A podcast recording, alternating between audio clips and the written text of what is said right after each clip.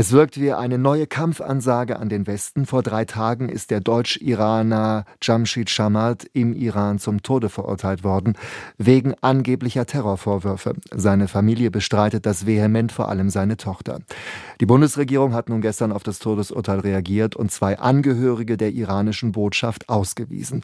Und heute früh ist bekannt geworden, der Bundestag will die Arbeit der deutsch-iranischen Parlamentariergruppe vorerst stoppen. Wie wird, wie muss die Bundesregierung in dem Fall des zum Tode verurteilten Deutsch-Iraner weiter vorgehen? Das bespreche ich jetzt mit Nils Schmid. Er ist außenpolitischer Sprecher der SPD-Bundestagsfraktion.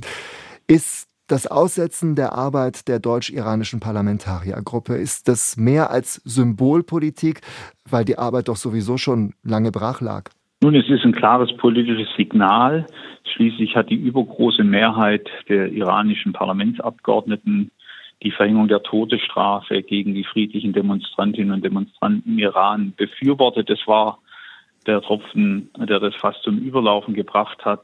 Und ähm, deshalb war für uns im Deutschen Bundestag klar, dass eine Zusammenarbeit auf parlamentarischer Ebene ausgeschlossen ist. Und deshalb hat die SPD diese Initiative gestartet.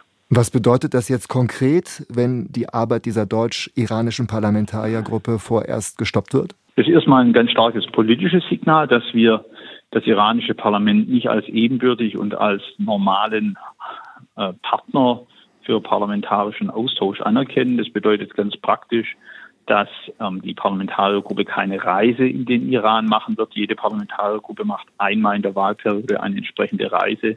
Äh, das geht natürlich im Iran überhaupt nicht. Dann haben wir die Ausweisung von zwei Angehörigen der iranischen Botschaft. CDU-Chef Friedrich Merz, der fordert nun, dass der iranische Botschafter Deutschland verlassen muss. Warum nicht ein solches Signal nach Teheran äh, mit der Ausweisung des höchsten diplomatischen Repräsentanten des Iran noch äh, stärker dieses Todesurteil zu verurteilen? Nun, man muss wissen, dass im Falle der Ausweisung des iranischen Botschafters aus Deutschland umgekehrt nach den diplomatischen Gepflogenheiten der deutsche Botschafter aus Teheran ausgewiesen würde. Und das würde die Arbeit der deutschen Botschaft weiter schwächen, gerade wenn es um diese dramatischen Fälle von Doppelstaatlern, Deutsch-Iranern geht, die ähm, in Iran inhaftiert sind, vor Gericht gestellt werden oder gar mit der Todesstrafe bedroht sind, ist es wichtig, dass wir mit dem Botschafter vor Ort sind um zu versuchen, das Schlimmste zu verhindern. Der deutsche Botschafter in Teheran, der hat ja ganz starken Protest eingelegt, war im iranischen Außenministerium. Was kann denn die Bundesregierung jetzt noch gegenüber dem Iran tun, äh, um darauf hinzuwirken, dass der Deutsch-Iraner dann letztendlich hoffentlich doch nicht zum Tode verurteilt wird, also dass die Hinrichtung nicht vollstreckt wird? Zunächst mal geht es um maximalen politischen und diplomatischen Druck, denn äh, deutsche Staatsangehörige haben Anrecht auf Betreuung durch die Botschaft. Das wird im Iran allen Doppelstaatlern äh, verwehrt. Das ist äh, eine massive Einschränkung der Grundrechte und äh, das können wir nicht hinnehmen. Aber es geht auch darum, dass wir äh, gegenüber dem Iran deutlich machen, dass dieses Vorgehen nicht nur gegenüber Deutschen, sondern auch gegenüber anderen westlichen Doppelstaatlern nicht akzeptabel ist. Und deshalb bereitet das Außenministerium mit den europäischen Partnern weitere Sanktionen vor.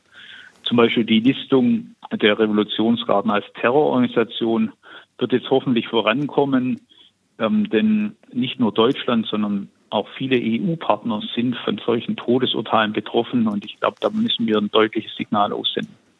Sollte es nun aber dazu kommen, dass der Deutsch-Iraner Jamshid Shamat doch hingerichtet wird, was dann? Was tut die deutsche Außenpolitik dann?